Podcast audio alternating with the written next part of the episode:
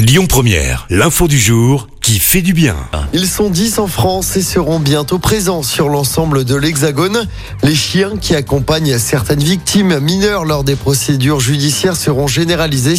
C'est le ministre de la Justice, Éric Dupont-Moretti, qui l'a annoncé en début de semaine.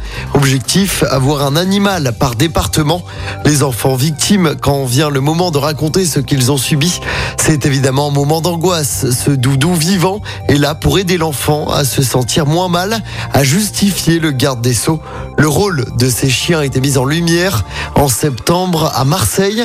C'était lors du procès de la conductrice d'un car scolaire qui a été entré en collision avec un train dans les Pyrénées-Orientales.